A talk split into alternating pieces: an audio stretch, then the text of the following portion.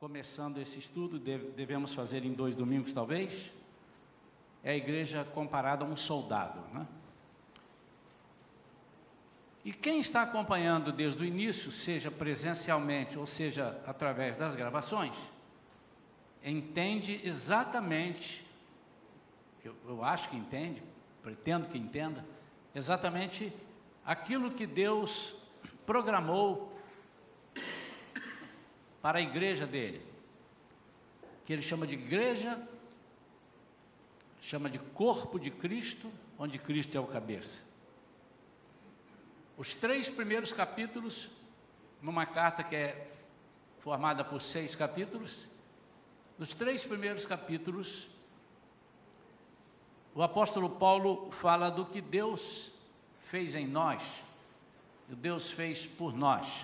A partir do quarto capítulo, quarto, quinto e o sexto, como nós devemos viver depois do que Deus fez por nós. Como nós devemos apresentar, nos apresentar, não só a Ele, mas à comunidade, à sociedade, como nós devemos ser vistos. E hoje, continuando o estudo do domingo passado, a igreja comparada a uma noiva, a igreja visto como uma noiva, nós vamos abrir nossas Bíblias em Efésios 5, 22 a 27.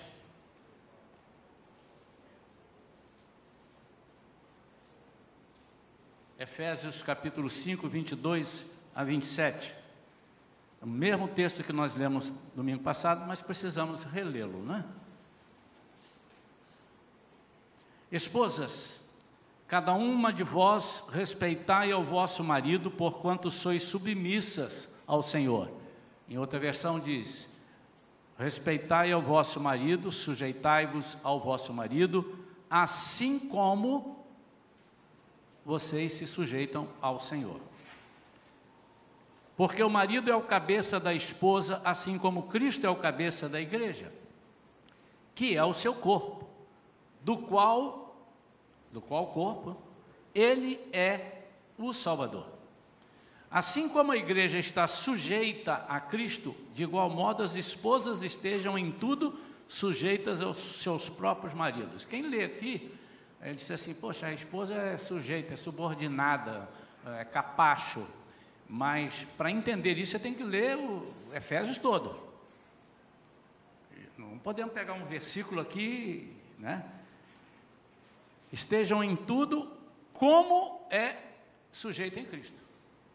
Quando nós entendermos isso, nós vamos entender o papel importantíssimo da esposa na vida de um casal.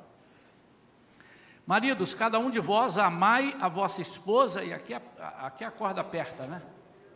Assim como Cristo amou a sua igreja e sacrificou-se por ela, a fim de santificá-la, tendo-a purificado com lavar d'água por meio da palavra, e para apresentá-la a si mesmo como igreja gloriosa, sem mancha, nem ruga ou qualquer outra imperfeição mas santa e inculpável.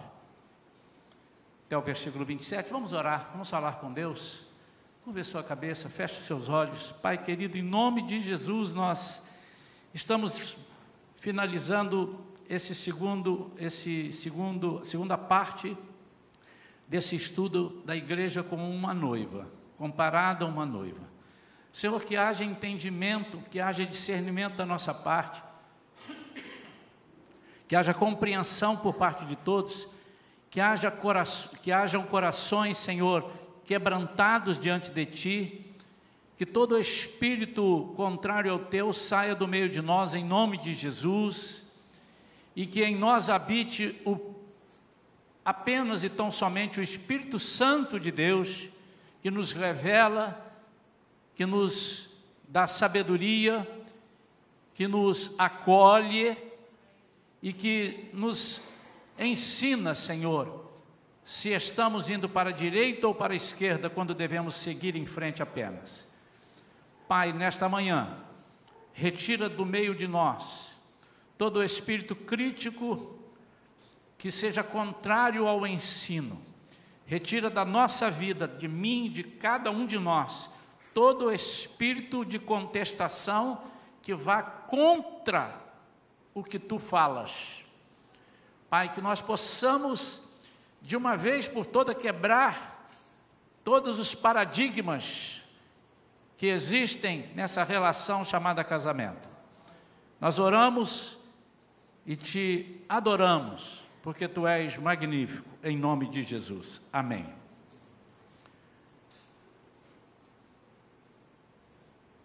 Se eu perguntasse aqui, quantos de vocês já fizeram ao menos um encontro de casais? Eu acho que nenhum irmão ficaria sem levantar a mão. Eu ouvi de um casal há um tempo atrás que por que, que eu vou fazer um encontro? São todos iguais. E eu respondi, pela mesma razão porque você vem ao, ao, culto todos os domingos. Se você acha que são todos iguais, também não venha. Venha só o primeiro e não venha mais. Porque se nós achamos que aprendemos tudo no primeiro encontro de casais, é muita presunção nossa. Mas talvez esteja acontecendo ou tenha acontecido isso realmente com muitas pessoas. Porque o coração está voltado apenas para um detalhe, ou apenas para alguns detalhes. E uma vez expostos aqueles detalhes, ele disse: Eu queria ouvir sobre isso, aquilo, aquilo. Já ouvi, eu não tenho mais que ouvir, porque eu já ouvi. Mas não é assim. Não é assim. E o mistério da igreja como uma noiva é um mistério muito mais profundo que eu não pretendia e não pretendo, quando comecei esse estudo, fazer isso em dois domingos. Isso é, é para pregar o ano inteiro. Porque Cristo compara o casamento de um homem e uma mulher com o casamento dele com a igreja. Isso não pode ser entendido em, em dois domingos, nem em três. Pastor, mas então o senhor está pregando alguma coisa que o senhor mesmo crê que não vai funcionar? Não. Tudo na igreja é um pontapé, é um start para nós continuarmos a trabalhar aquilo que está sendo explanado. Mas o casamento é um assunto difícil de tratar, porque às vezes nós encontramos machistas e, a, e às vezes nós encontramos feministas. Às vezes, já preguei outras vezes sobre esse texto, e chega ali fora, alguém vem me cumprimentar, pastor, gostei de ver, hein? minha esposa agora vai ficar, ó, show. Como já ouvi o contrário, pastor, só deu na cabeça, espero que meu marido aprenda. E não é essa a intenção, porque senão nós estaríamos fazendo uma separação, uma divisão. Sempre que você, sempre, absolutamente sempre, que você pensar em casamento, você pensa Cristo com a igreja. O marido está para a esposa, assim como Cristo está para a igreja. E aí, eu entenderia que a igreja está para Cristo, assim como a esposa está para o marido. Se nós entendemos que a submissão, por exemplo, que é um dos itens que fala aqui, que até hoje acho que é, não se conseguiu entender plenamente, ou, por parte de todos, pelo menos. A submissão, se nós entendermos que a igreja, a ela foi dado, e já estudamos isso, estou falando de coisas que nós já estudamos, a ela foi dado um poder e uma autoridade de libertação e de edificação, nós vamos entender que à mulher foi dada um poder de libertação e de edificação do seu lar. Aliás, a Bíblia mesmo diz que a mulher sábia edifica a sua casa. Não pode haver uma construção sólida se não houver uma mulher sábia. Não pode haver um evangelho bem pleno e amplo se não houver uma igreja ligada a Cristo. Uma igreja que descamba para o seu próprio lado, o lado humano. Uma igreja que pensa nas coisas completamente diferentes do que a Bíblia diz ou programou para ela. É uma igreja divorciada de Cristo. É uma igreja egocêntrica. Mas já a igreja que alinhada com Cristo faz o papel que ele preparou e ele entregou para a igreja, é uma igreja vitoriosa, onde toda a honra e toda a glória é dada a Cristo. E Cristo se alegra com essa igreja que ele mesmo está preparando para que ele a tenha com ele. Então, o plano todo na carta de Paulo aos Efésios aponta o seguinte: um projeto inviolável, inquestionável, que Deus preparou, que é o plano da salvação. E esse sim, o plano da salvação, é algo imutável, conquanto umas ou outras pessoas discordem ou não aceitem de um jeito ou de outro, mas o que ele programou é não haver nenhuma possibilidade de não existir a salvação para esse grupo que ele preparou. Isso chama-se ele predestinar o plano dele a dar certo. E todas as pessoas que estiverem envolvidas e engajadas nesse plano estão predestinadas a estar com ele no céu. Quantos entendem isso?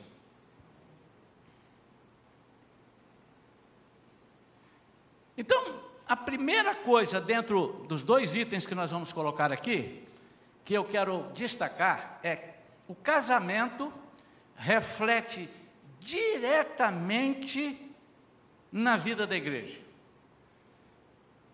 Por isso, Cristo, quando planejou o plano perfeito da igreja morando com Ele, logo incluiu a família. É desejo dele que sejamos ajustados e de acordo com o prumo da relação dele com a igreja. Em outras palavras, já que hoje notar-se-á mais falando do casamento, mas o casamento é, é um modelo da Igreja de Cristo? Então, nós estamos dizendo exatamente o seguinte: para um casamento dar certo, ele precisa estar literalmente alinhado com o casamento de Cristo com a sua igreja. Isso, seja você da religião que for. E se eu for de uma religião que não que não segue a Cristo? Segue outro, outro Deus, você precisa estar neste alinhamento de Cristo com a igreja. Se você passar a fazer isso, o seu casamento vai dar certo. E por que, que Cristo tem tanto interesse que o casamento dê certo? Primeiro, porque a família, o casamento, é um plano de Deus. Primeira coisa. É um plano de Deus.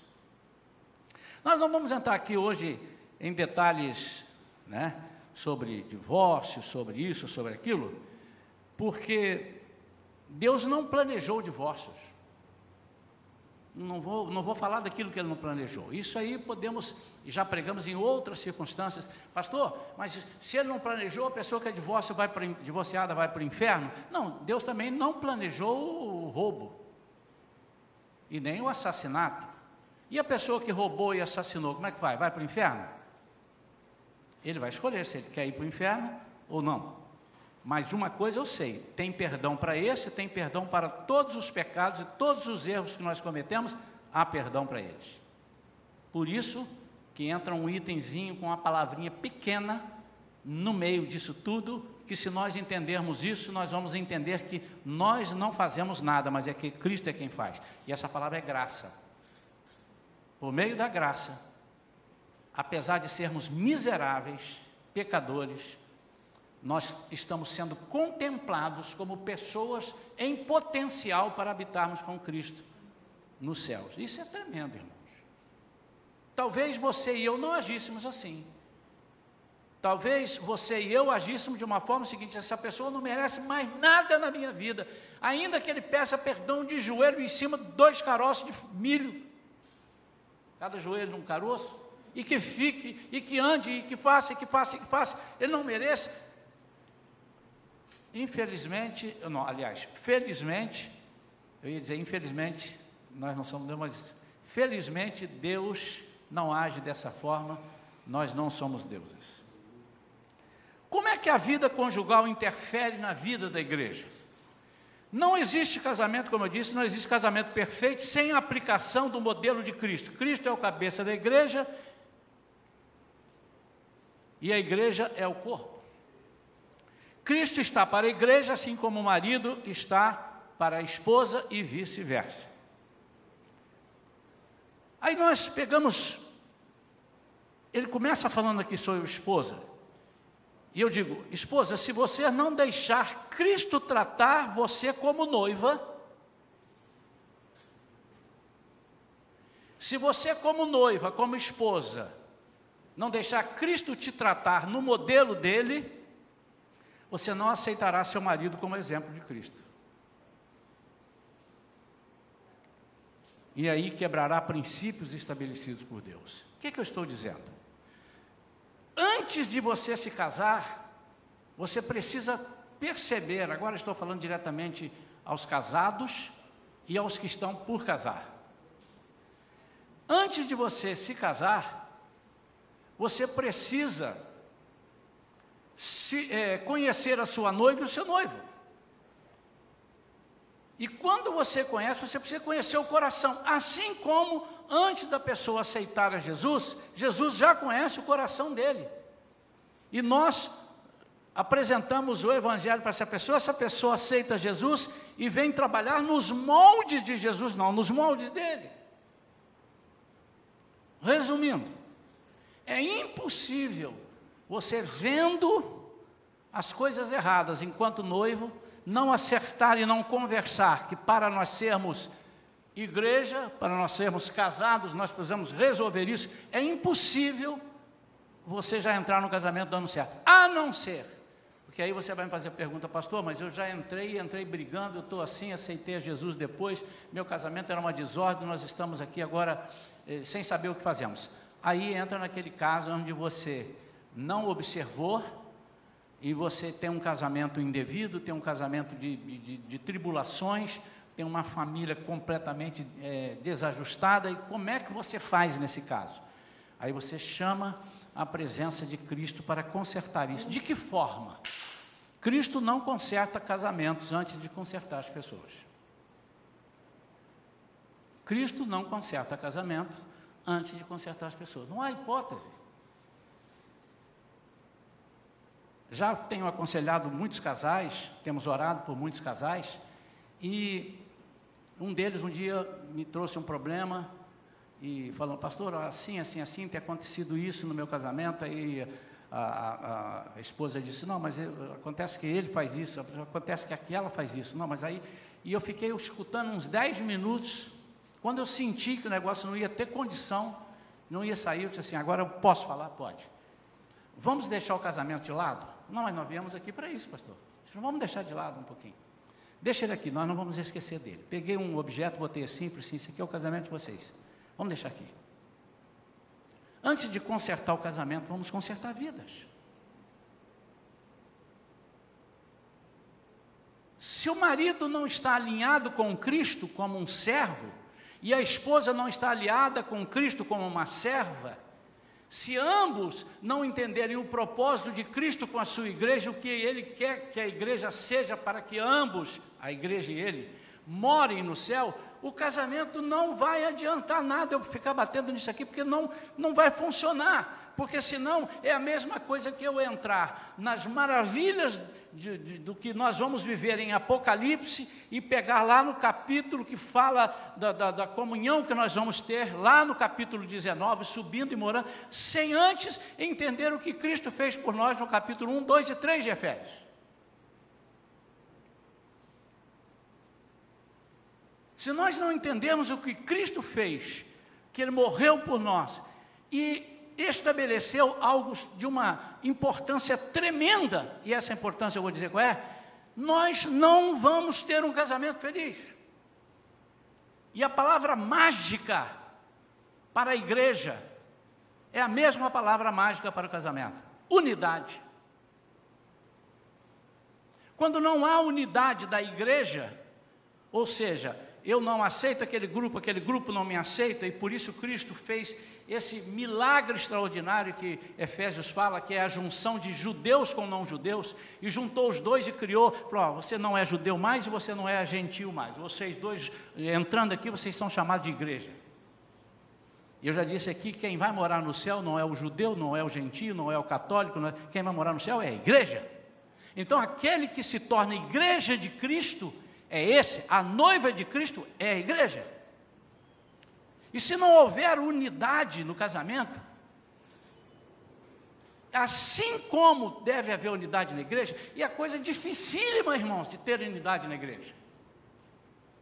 Imagine, dentro de uma igreja, ou dentro de um grupo, esquece a igreja, dentro de um grupo, eu ter unidade entre um doutor um faxineiro, um filósofo, um analfabeto, essa turma toda junta, um ex-detento e um filhinho de papai que foi criado de berço esplêndido. Como é que eu ponho uma unidade dessa na igreja? Só pode ser através de Cristo. Agora, como é que eu posso querer uma unidade de um Isaías Mendes, que nasceu em Guaçuí, seis anos antes de uma moça chamada Vera, que nasceu no Rio de Janeiro. Então ela nasceu seis anos depois de mim. De uma família que nunca se viu, onde ela foi criada de um jeito e eu fui criado de outro. E agora eu a conheço meio que por acaso, mas estava nos planos de Deus. E começamos a namorar, conversamos. E como você pretende, meu amado? É muita petulância da sua parte achar que com uma série de conversas, com um, dois, três, quatro, que sejam cinco, seis anos, você vai conseguir fazer uma unidade. Uma pessoa que pensa de um jeito, tem alguns rompantes, outra tem outros rompantes. Uma pessoa que para si planejou alguma coisa lá em Guaçuí, inclusive rimou para si, rimou em Guaçuí, com outra pessoa que estava ali no Rio de Janeiro, na cidade do Rio de Janeiro, e que ambos vêm morar em Niterói. Como você pretende que isso dê certo se não for através do modelo Cristo para a igreja, a igreja com Cristo? Como você pretende? Onde haverá unidade aí? De jeito nenhum. E o que normalmente acontece para a separação da igreja de Cristo, da igreja separar de Cristo, é a mesma do marido para a mulher, falta de unidade. Falta de entendimento e falta de amor. Nós terminamos domingo passado sobre algumas marcas da igreja. Algumas marcas. As, eu citei aqui seis. Uma delas é andar em amor. O que é andar em amor? Andar em amor é fazer tudo com amor é andar em amor. Tudo você vai fazer. Eu vou dar um pito com amor. Eu vou comprar um presente em amor. Tudo que você fizer tem que ser em amor. E se nós entendemos esse princípio da marca da igreja de Cristo, nós não precisamos anunciar mais nada. Porque você vai amar estar na igreja, você vai amar saber que domingo que vem é o primeiro domingo do mês e que é o domingo das primícias, e ninguém vai ter que te lembrar para trazer um quilo de alimento, assim como ninguém te lembra que você tem que trabalhar amanhã às 8 horas da manhã. Mas você se lembra, você anota, você coloca. Para isso você nem precisa colocar no, no relógio, mas você anota as coisas. Quantos irmãos estão entendendo? É andar em amor, é fazer tudo tudo que eu for fazer, ainda que seja para disciplinar alguém, tem que ser com amor.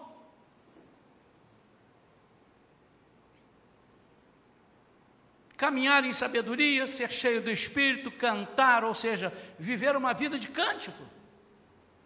Uma das marcas da igreja, principalmente a igreja do passado, do passado não é lá de Atos dos Apóstolos, é a igreja de 40 anos atrás, na minha terra, quando eu era criança, era que as pessoas não entendiam como é que esse povo às vezes sofria, tinha que estava cantando. Quantas pessoas foram convertidas porque ouviram um pedreiro lá, debaixo de uma chuva ou em cima, ou debaixo de um sol quente, e ali o miolo dele cozinhando e ele cantando, glória a Deus, aleluia, estou aqui, e tá, e o negócio quebra, oh glória. A mesma coisa, você não pode pretender que a junção de duas pessoas completamente diferentes deem certo se não for no modelo de Cristo. Irmãos, nós não temos nada a ver com Cristo, nada. Nós fomos mortos em nossos delitos. Nós somos miseráveis pecadores. Mas pela sua presciência, Deus nos fez a sua imagem e semelhança. Ou seja, Ele disse assim: Eu vou criar um homem que vai fazer esse monte de coisa errada, mas eu vou fazer um homem de acordo com o meu caráter. E isso Ele está dizendo o seguinte: aqueles que vão morar comigo aqui no céu têm o meu caráter. Não adianta você pensar que você vai morar no céu se você dá muita oferta, se você faz muita obra social, se você não vai morar por isso, porque isso não forma caráter. O que forma caráter com Cristo é deixando que Ele seja o seu cabeça e você seja o corpo. Todos entendem isso? Digam, eu entendo.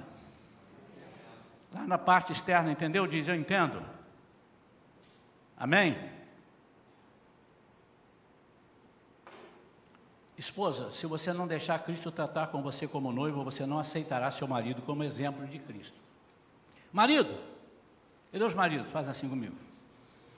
Se você não amar sua esposa de forma que Cristo, como cabeça, ama sua noiva, sua igreja, sua vida, o seu corpo será de sofrimento.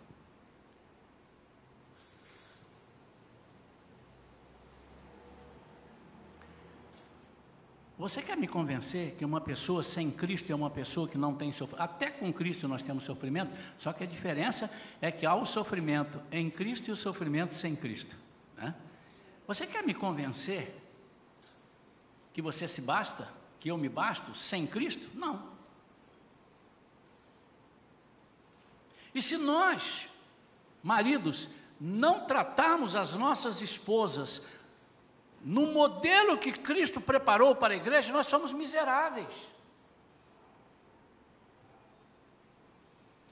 E isso, irmão, eu não me refiro ao seguinte: ó, Deus vai dar chulapa em você, Deus vai te castigar, Deus vai te dar uns tapas, porque você está tratando a sua esposa errada. Não! É que você está fazendo um outro casamento que não existe. O molde do seu casamento é Cristo amando a igreja. E eu quero dizer uma coisinha aqui, e muita gente fica assim, sem entender. Alguns já vieram depois conversar comigo, já explicar, ah, entendi. Não é o momento, eu não vou explicar isso aqui agora, só vou dar um toque e os irmãos depois pensem. Há muito casamento que não dá certo porque eles não usam esse item aqui, ó. Maridos, cada um de vós amai a vossa esposa, assim como Cristo, da mesma forma que Cristo amou a sua igreja e do mesmo jeito que se sacrificou por ela, a fim de santificá-la, tendo-a purificado com o lavar da água por meio da palavra, e para apresentá-la a si mesmo. Vamos lá, antes de tudo, assim como Cristo amou sua igreja e sacrificou-se por ela. Que sacrifício que foi? Morreu por ela. Sabe por que tem muito casamento que não está dando certo? Porque o marido está morrendo por outras coisas e por outras pessoas e não pela esposa. E eu disse isso uma vez, as pessoas regalaram o olho, vou dizer de novo, vai regalar de novo. Tem marido que tem casamento que não está dando certo porque o marido está morrendo pelos filhos e não pela esposa. Mas a Bíblia não diz para ele morrer pelos filhos, diz pela esposa. Pastor, Desculpa, aí eu não concordo. Isso é um problema seu com Deus.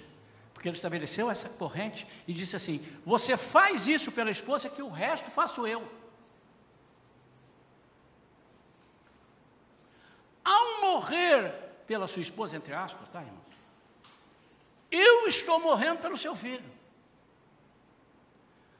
Ao você cumprir o papel de marido com a esposa, o resto ele bate no peito, deixa comigo, manda que eu mato no peito, o resto é comigo. Agora, se você não fizer, você não vai conseguir nem o que você quer, que é morrer pelos filhos.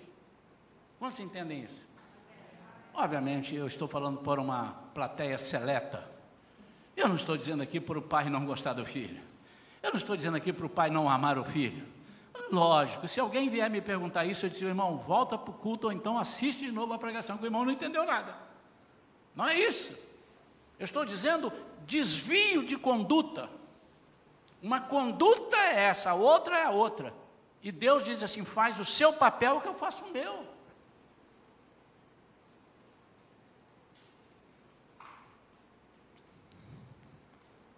A unidade foi planejada pelo Pai. E o programa dele está em Efésios, capítulo 1, até o versículo 14. Depois você lê lá. Nós já estudamos isso no primeiro, no primeiro. Assim como Cristo uniu judeus e não judeus, ele deseja unir um guaçuiense com uma carioca.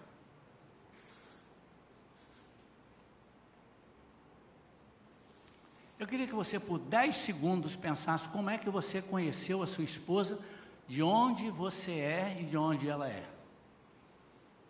Quem são os pais dela? Os pais dela e os pais dele. Quem são?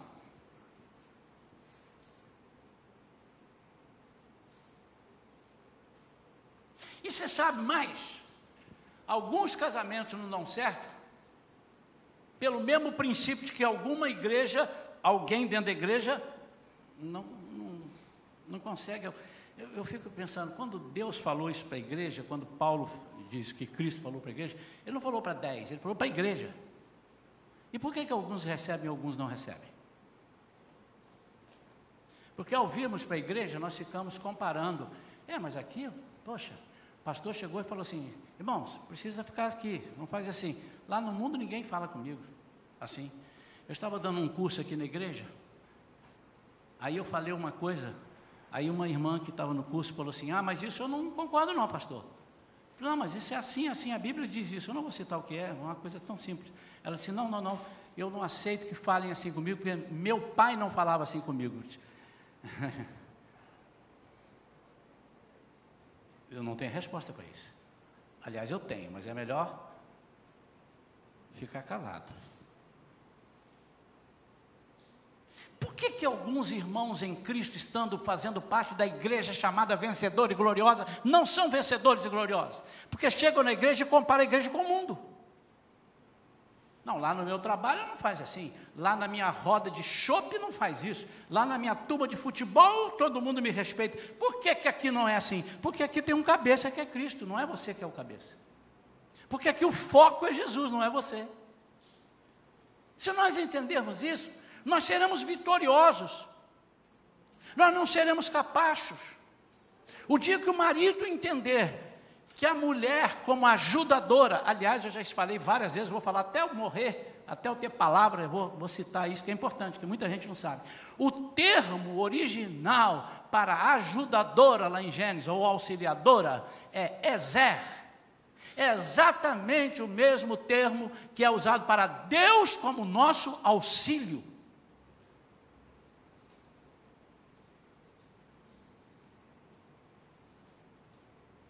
Então, Deus é o meu auxílio, Vera é o meu auxílio. Mas o auxílio não no sentido de capacho de auxiliar, mas é capaz de ajudar-me a resolver coisas que eu não consigo resolver. E ela pensar a mesma coisa, que ele é a pessoa que está na minha vida, como Cristo está na vida da igreja, ou seja, não vai me subjugar, mas vai fazer com que eu cresça para que nós dois juntos, em unidade, sejamos um casamento perfeito. E agora eu junto isso daqui antes que estrague e trago para dentro da igreja. Igreja que Cristo quer. Por que, que alguns casamentos não dão certo? É porque a mulher ou o marido vem para o casamento e quer que o marido ou a mulher o trate, a ele ou ela, como o pai tratava. ou como o amigo tratava, ou como o antigo namorado. Aí saí, pasmem. Por que, que você fala assim comigo? Hein? Por que, que você fala assim comigo? Aí o Terpino não falava. E você, e nem o Eleutério falava. E a pessoa começa a se comparar. E ele nunca deixa o que é pior, irmãos. O que é pior. Muitas vezes nós estamos num casamento nos relacionando com o antigo namoro. Não é cumprimentando, não, é nos relacionando mesmo, com amizade, com, com conversa, e às vezes prostituindo com o antigo namorado. Assim como há pessoas que estão aqui na igreja, na igreja, não na Shalom, na igreja de Cristo, e estão vivendo o mundo lá de, lá de fora, ou não acham que exista. Aí quando vem um problema, vem, Senhor, eu não sei o que está acontecendo, eu estou desesperado, igreja, ora por mim, mas não tem como orar. Não tem como orar, a não ser o Senhor, orar. Tenha misericórdia dessa vida, muda essa vida. Então agora os irmãos estão entendendo quando eu peguei o casamento, botei aqui do lado, falei assim: deixa o casamento aqui, nós não podemos acertar o casamento se não acertar a sua vida e a sua vida de vocês dois. Com Deus não há possibilidade, porque Deus vai puxar minha orelha, ou ele vai perguntar isso aí, você aprendeu isso aonde?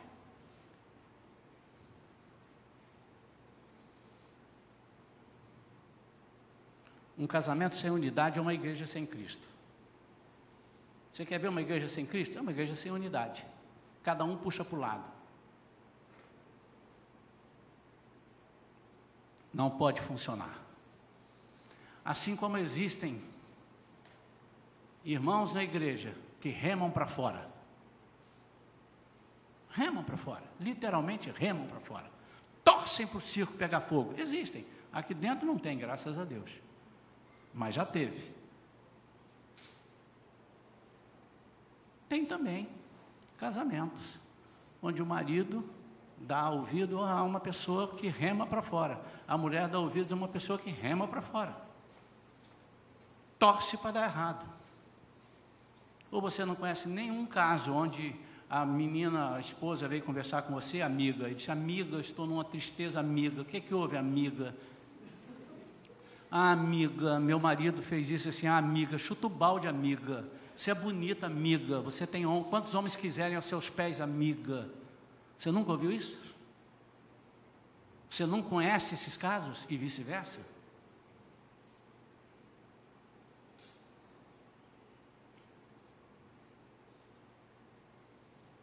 Parece que eu estou bravo, né, irmãos? Eu só sei pregar assim,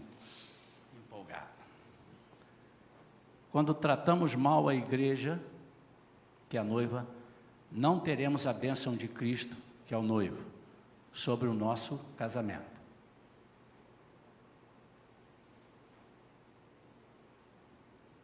E quando tratamos mal a esposa, ou quando tratamos mal o marido,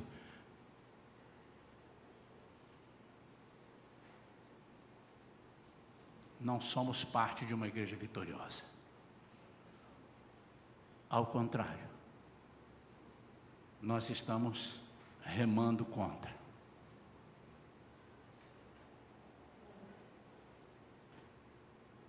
Quando não temos unidade no casamento, demonstramos falta de comprometimento com o noivo.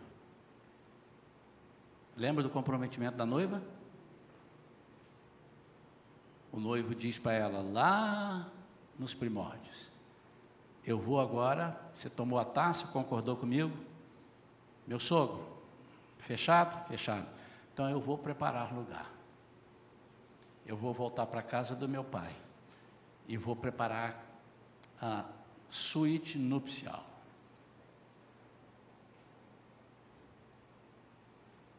E enquanto eu for, você, por favor, porte-se como noiva, porque eu vou me portar como seu noivo.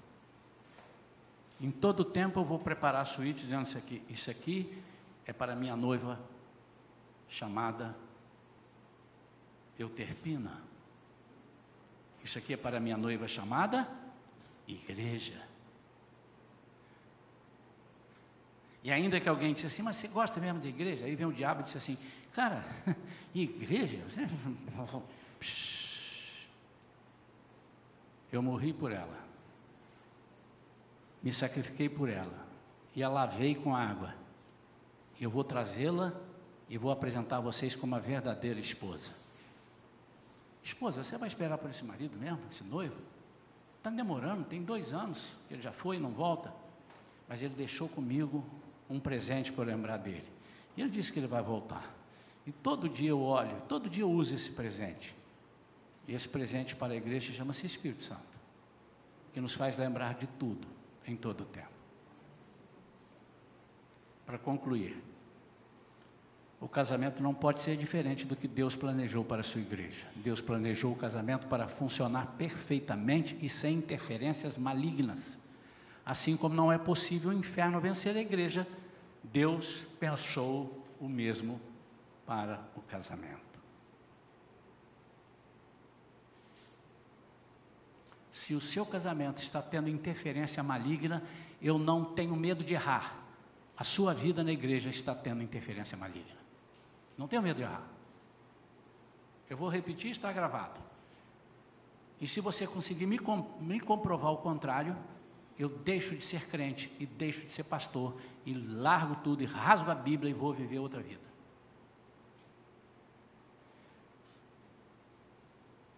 E se a sua vida na igreja tem interferência maligna, o seu casamento terá interferência maligna. Mas se as portas do inferno não prevalecem na sua vida como igreja, as portas do inferno não prevalecerão na sua vida como casamento. Não tenha dúvida, irmão. Isso é Bíblia. É assim que eu creio, irmãos, é assim que eu prego. Isso não significa que ela não sofrerá tentações, não sofrerá ataques. Isso não significa isso. Isso que não vai prevalecer. Quando servimos a dois senhores, então Deus predestinou o seu plano como algo perfeito e inviolável. E eu disse: o casamento não pode ser diferente do que Deus preparou para essa igreja quando nós servimos a dois senhores, nós estamos servindo com imperfeição. Servir a dois senhores é o mesmo que não dar valor ao nosso Senhor. Divisão. E a divisão é idolatria. E a Bíblia diz que idolatria é prostituição, e prostituição é idolatria. Não podemos ter dois senhores, duas visões no casamento. Quando temos duas visões no casamento, nós temos o divórcio. Agora, nós podemos estar divorciados sem nos separar legalmente, dentro de, dentro, dentro de casa. É quando nós não temos essa unidade. Quando nós não confiamos todas as coisas um ao outro.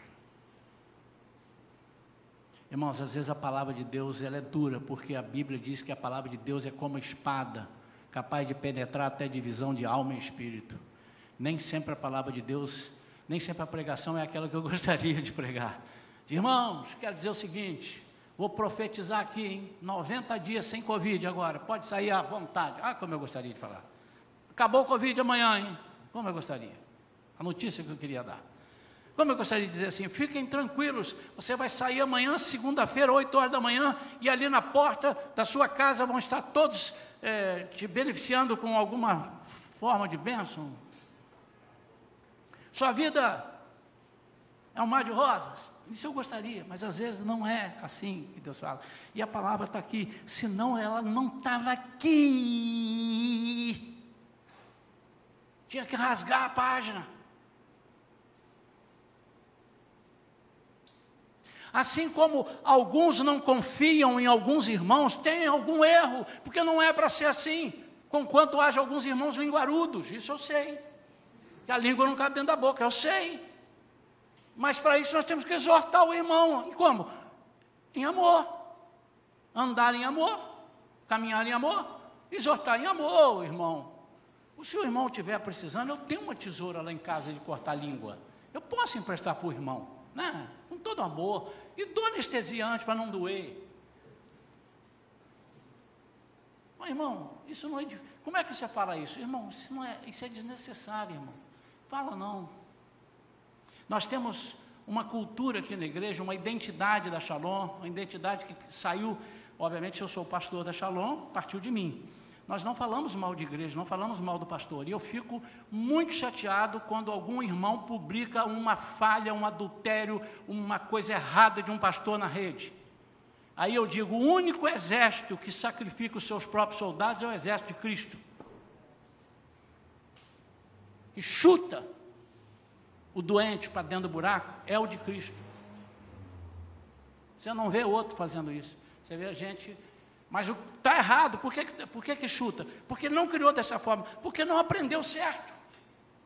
O que, que Neemias fez? Se colocou nas brechas, ele não tinha nada a ver com aquilo lá, ele estava numa nice, ele estava bem, ele não tinha pecado, ele estava tranquilo, mas ele se compadeceu dos pecados dos seus irmãos e orou por eles. É isso que nós temos que fazer.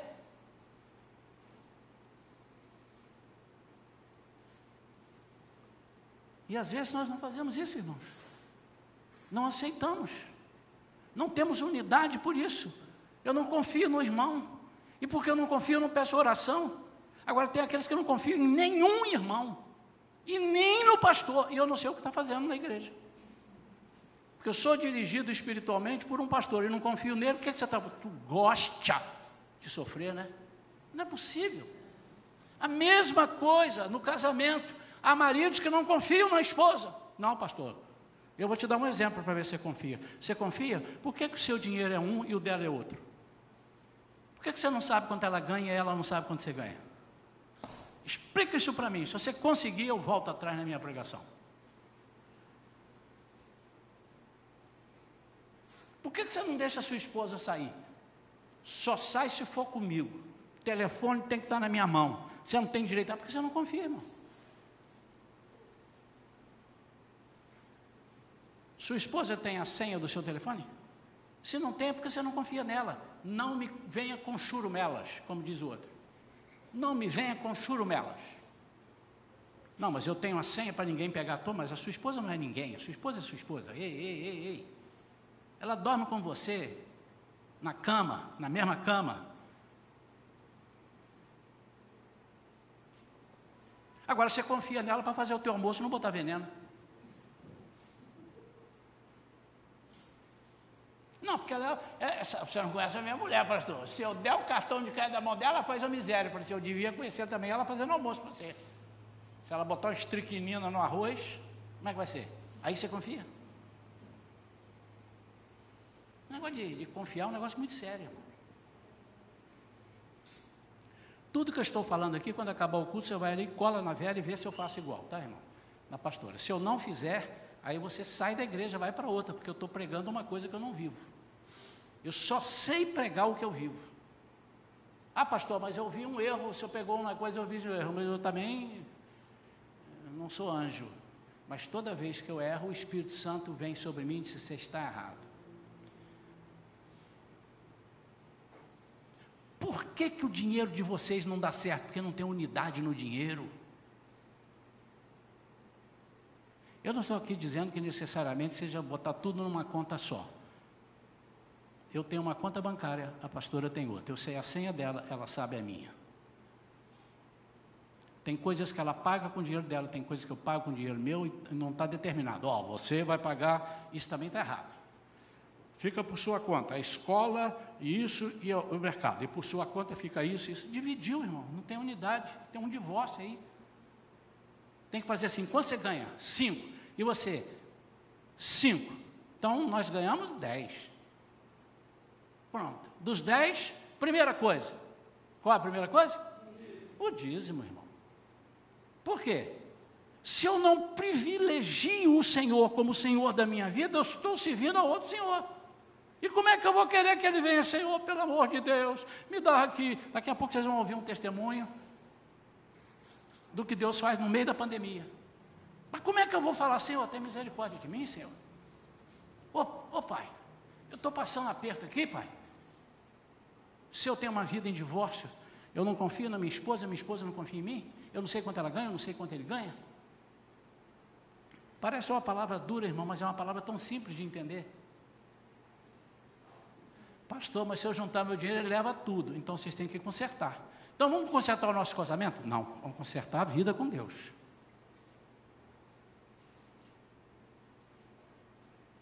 E toda vez que eu viajava sozinho para cantar no exterior, fiquem olhando para ela, não olha para mim agora não, olha só para a esposa assim, fica olhando só para ela, só para ela.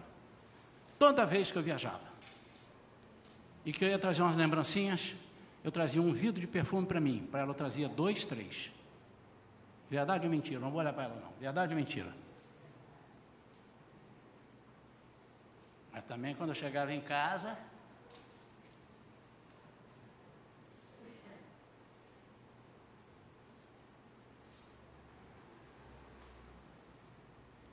O que é amar? É fazer da outra pessoa feliz. Eu não tenho direito de me fazer feliz. Que... É você que eu tenho que fazer. Quando eu fizer isso, eu serei feliz porque alguém vai fazer de mim uma pessoa feliz. Vamos concluir?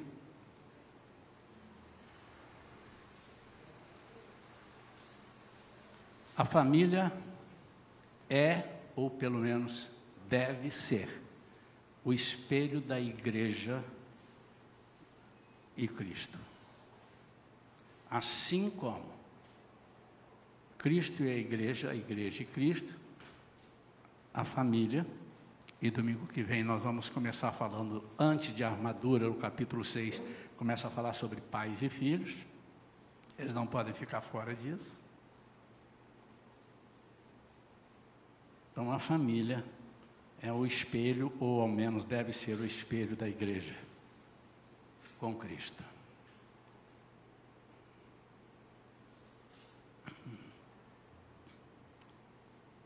Não pretendo estudar, ensinado aqui do templo, como ter unidade no casamento com uma mensagem de meia hora, 40 minutos. Mas se você é um casal que necessita saber algumas coisas a mais, principalmente sobre unidade no casamento, você pode marcar conosco, nós vamos ter o maior prazer, eu e a pastora Vera, de caminhar com você alguns dias, alguns meses, se está faltando isso na sua vida.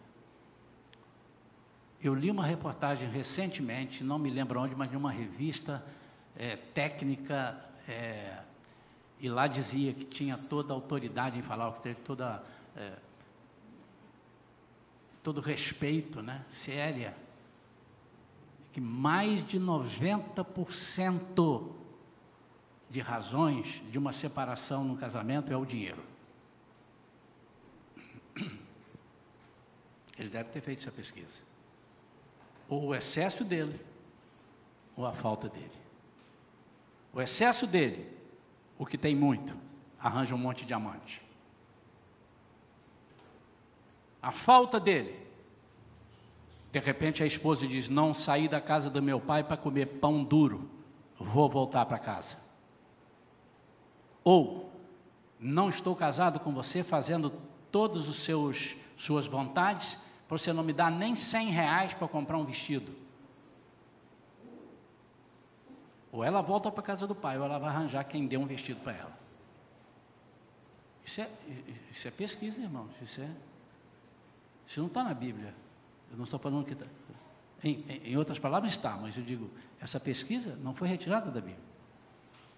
Se você deseja entender isso, busque no Senhor a unidade, mas, primeiramente, busque individualmente a unidade. Para um casamento dar certo, a igreja precisa estar na sua vida para a igreja estar como noiva, essa noiva tem que ser a noiva de Cristo. A família tem que ser a família de Cristo. Eu queria orar agora. E obviamente fica difícil a gente falar. Algum casal que é oração, ah, eles vão pensar que eu estou brigando com a minha esposa ou com meu marido por causa de dinheiro. Pode não ser, pode ser de outra coisa. Pode ser que o marido não ajuda, a esposa não ajuda, não tenha parceria. Há coisas que a igreja faz sem perguntar a Cristo. E não precisa perguntar. Não é? Amém ou não? Amém ou não? Amém ou não amém, irmãos? Ou os irmãos não entenderam? Há coisas que eu, como igreja, posso fazer sem perguntar, sem orar, Jesus. Amém ou não? Não? Então vamos orar para ver se eu posso tomar um café, é isso? Vamos orar para ver se eu posso ir ali, agora botar ali uma, umas cadeiras ali para o povo assistir. Vamos orar para ver se eu posso colocar essa TV aqui. Vamos orar para ver se eu. Você orou para vir para cá agora ou eu não orei para te chamar? Como é que é esse negócio aí? Vou fazer a pergunta de novo. Há coisas, e eu afirmo, há coisas que nós podemos fazer e devemos fazer, sem perguntar a Jesus, porque Ele já nos deu inteligência, nós vamos fazer. Amém ou não amém? Agora vocês entenderam. Eu compliquei na pergunta inicial. Mas há coisas que não adianta você ser o mais sábio dos sábios, você não vai conseguir sem Jesus. Quantos entenderam isso?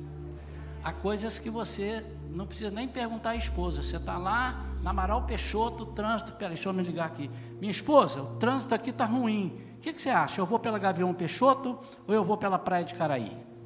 Você não precisa perguntar isso. Amém ou não?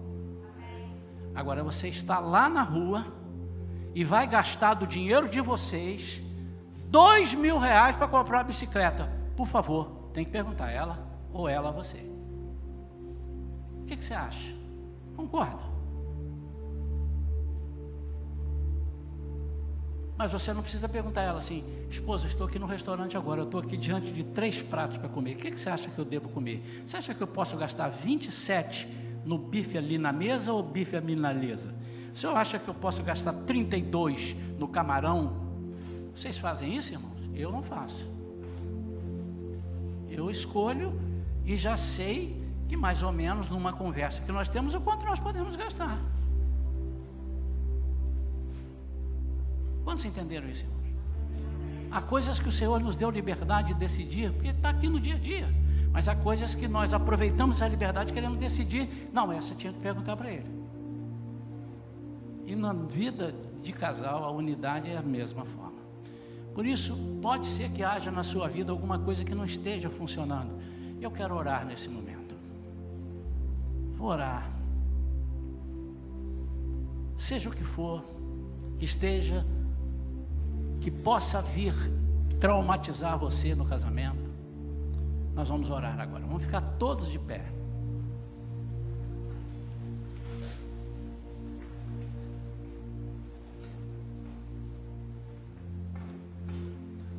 Na nossa oração, eu queria que você estivesse alinhado comigo, dizendo: Pai, eu quero fazer somente a tua vontade como servo ou como serva. E eu sei que automaticamente o Senhor virá sobre o meu casamento e chancelará o meu casamento. Como igreja de Cristo. Mas você precisa autorizar a Deus aí nesse momento, a mexer nisso, nessa área. Pai querido, em nome de Jesus, Tu sabes as nossas necessidades, Tu sabes, Senhor, as nossas fraquezas, Tu sabes as nossas dificuldades. Quanta coisa nós temos de dificuldade no nosso relacionamento contigo e com o casamento. Mas chegou a hora, Senhor, de nós fazermos um alinhamento. Alinhamento. Igreja com Cristo, Cristo com a igreja. Marido e mulher, mulher e marido. Além de filhos que vão entrar na próxima, mas colocamos os nossos filhos também diante agora na tua do teu trono. Senhor, eu quero agora orar por cada vida Senhor, não importa agora se alguém está mal casado, descasou, nós não estamos batendo aqui nisso, nós estamos falando sobre a Sua graça. E seja o que for que estejamos vivendo, ou separação, ou casamentos ruins, seja o que for, nós estamos colocando todas as nossas famílias na concha da tua mão direita e reivindicando aquilo que o Senhor mesmo prometeu, a graça para perdoar, a graça para receber tanto os casais quanto os descasados. Porque é pela graça. Isso não significa dizer que o senhor concorda com A ou com B e não estamos entrando nesse mérito, nós estamos entrando no mérito da graça. Senhor, tem misericórdia das nossas famílias, Pai. Ajuda-nos a sermos famílias fortes para formarmos a igreja forte e estarmos no modelo da igreja como noiva, assim como a carta de Paulo aos Efésios e para toda a comunidade cristã na face da terra está nos ensinando. Senhor, se houver falta de unidade, quebra agora com, uma, com um amor muito grande, que haja confiança entre os parceiros assim como haja confiança entre os irmãos da igreja, porque somos alinhados pelo cabeça que é Cristo. Nós oramos em nome de Jesus. Amém. Graças a Deus. Pode assentar. -nos.